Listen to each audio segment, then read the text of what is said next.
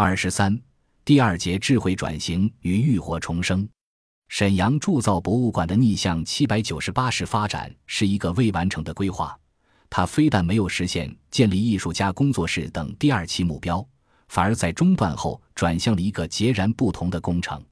二零一一年，沈阳铸造博物馆闭馆施工改扩建为中国工业博物馆。次年五月，中国工业博物馆正式开放。对于曾见过老馆的参观者，新博物馆的变化令人震惊。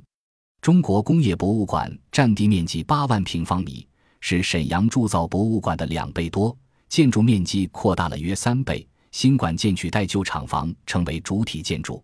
魏公北街上与旧厂区直接相连的原入口被封闭，正门转至博物馆北侧的北翼西路。参观者首先看到的是宏伟崭新的银色钢架结构。从前扑面而来的老工厂的沧桑感由此荡然无存。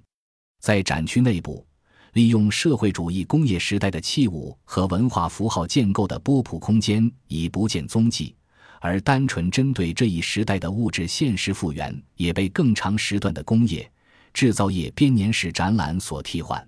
二零一二年开放的中国工业博物馆一期工程包括三个展馆：通史馆、机床馆和铸造馆。其中，铸造馆仍在原沈阳铸造厂的旧车间内，展览还是主要依托于传统社会主义时期的铸造工业遗址和生产设备，但发生了两个引人注目的改变：一方面将对中国古代铸造的回顾作为展览的序言；一方面增加了国企改革之后新世纪以来新生产的铸件成果，并特别说明其在当今国际市场竞争中的位置。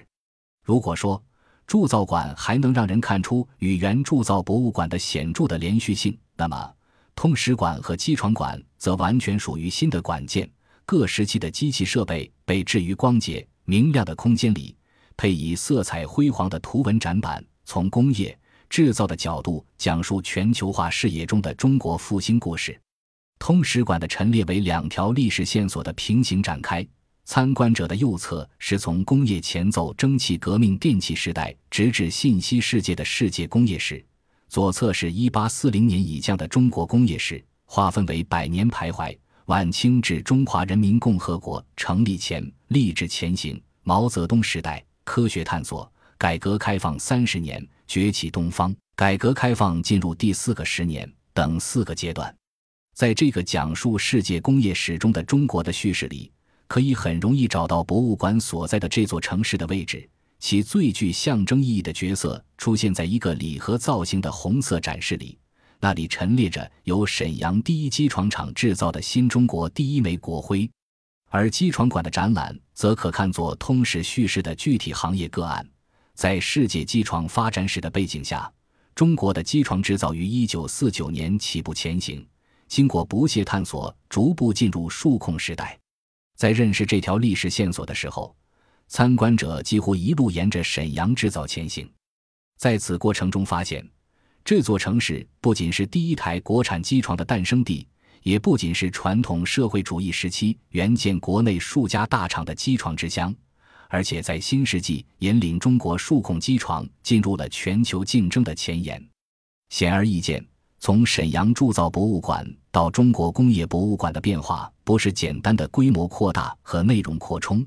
而是视觉及历史呈现上的彻底更新。原铸造博物馆呈现为被消费的社会主义工业废墟，化石般的厂房和机器，波普化的物件和符号，表征着他们所从属的历史的衰败和断裂。中国工业博物馆建构的，则是随线性时间不断进步的历史。那些锈迹斑斑的旧机器成了历史主体的光辉履历的一部分。这个主体既是民族国家复兴或崛起的中国，也是承担国家工业化使命的地方。作为老工业基地的沈阳及铁西区，从一九九零年代到新世纪初，东北老工业基地长期是中国市场经济改革的负面典型。国有工业企业密集的沈阳及铁西区，更是被视为东北现象的突出代表，背负沉重的计划经济历史负担，转型和发展举步维艰。因此，当该地方可以再度将自己书写为国家复兴的前沿的时候，这种书写的逻辑和语境就格外值得探究。二零一三年，中央电视台颇为罕见地连续推出两部关于国有企业的纪录片《国企备忘录》和《大国重器》。两部纪录片都把沈阳的工厂作为重点呈现的对象，其中《大国重器》的第二集《国之砝码》更是直接以中国工业博物馆为开篇。时光倒退三十年，这里还是一间巨大的厂房，如今这里是中国最大的工业博物馆。这些机器是中国最早的工业制造装备，凭借它们，中国人生产出了第一炉钢水、第一辆汽车、第一桶石油。甚至天安门城楼上的第一枚国徽，这是当年贫穷的中国宁可饿着肚子也要打下的工业基础。那时的中国有一句口号，叫做“自力更生”。这些机器见证着历史，也讲述着一个道理：一个国家要想不受制于人，有些东西就必须要自己制造。无论是过去的中国，还是现在的中国，央视纪录片的这段开场白与中国工业博物馆的展览自身所呈现的逻辑是一致的。即以建设强大工业化国家的故事，将现在的中国和过去的中国接续起来。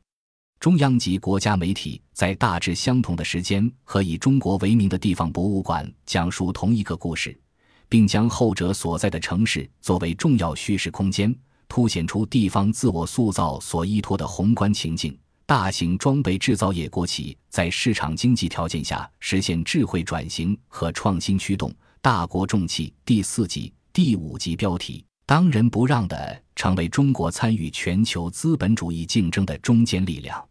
而另一部纪录片《国企备忘录》则展现了转型升级的历史前提，通过抓大放小、减员增效、改制重组等措施，为国有资本脱困，在传统社会主义的经济社会和文化废墟中，将少数大国企锻造为具有强劲竞争力的市场主体。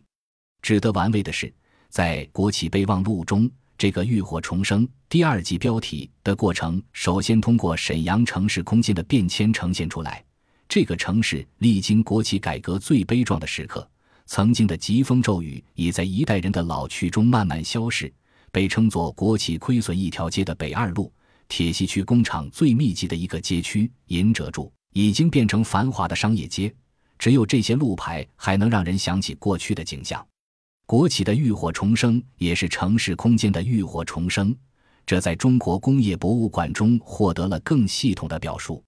除了常设的通识馆、机床馆和铸造馆，中国工业博物馆一期还有一个特别的展览——铁西十年成就展。从中人们可以看到铁西区重生的具体途径。二零零二年，铁西区和沈阳经济技术开发区合署办公，合并为新的大铁西。此后，将国企三年脱困中存活下来的工厂陆续从东部老区搬迁至西部新区，对腾出的原工业用地进行大规模商业开发，同时利用土地极差收益为企业输血，使之彻底解决债务、冗员等问题，并获得转型升级的资本。这个所谓“东搬西建”战略，在不到十年间对铁西区的深刻重塑。构成了沈阳铸造博物馆变身中国工业博物馆的文化重写依据。一方面，在新扩容进来的经济技术开发区，依靠国企的产业转型升级，铁西再度成为充满发展活力的中国装备制造业中心；另一方面，在老城区破败的工业废墟被购物中心、时尚广场、汽车 4S 店、高档商业楼盘等崭新消费空间所取代。再也看不到冶炼厂大烟囱的铁西，成了沈阳最宜居的一个区。从一切历史都是当代史的意义上说，铁西十年成就展可以看作中国工业博物馆历史叙事的原叙事。这个原叙事毫无疑问是官方叙事，但其中也容纳和借重了独立艺术家的作品。在央视纪录片《国企备忘录》第二集《浴火重生》中。原国家经贸委国企脱困办官员面对着中国工业博物馆铁西十年成就展中的一块展板，讲述当年国企脱困的艰辛和代价。而出现在这块主题展板的中心位置的，却是著名体制外纪录片王兵的《铁西区》里的画面。这些画面被十年成就展用来回溯沧桑，当年的铁西工厂停产关闭，产业工人下岗，棚户区拥挤不堪，悲观、无助、失望、焦虑充斥着这片土地。十年间，这里发生了何等天翻地覆的变化！二零一三年九月，中国工业博物馆二期开放，铁西十年成就展被铁西馆替换。在这个更新的展馆里，铁西区干脆被剪辑为名叫《困境》的宣传片，循环播放。屏幕旁是这部马赛纪录片电影节最佳纪录片的法文海报。在浴火重生的叙事框架下。记录废墟的镜头不再有任何批判性，而是成了本雅明所说的作为历史胜利者的战利品的文化财富。它让权力支配的社会变革显现为充满悲壮诗意的发展和进步。值得追问的是，独立纪录片为官方的发展主义叙事所收编，究竟是由于历史的不断进步可以自然化解属于特定时代的问题，从而使批判无效，还是表明？上述两种看起来迥然有别的表意，实践事实上分享着同一种城市历史地理的再现逻辑。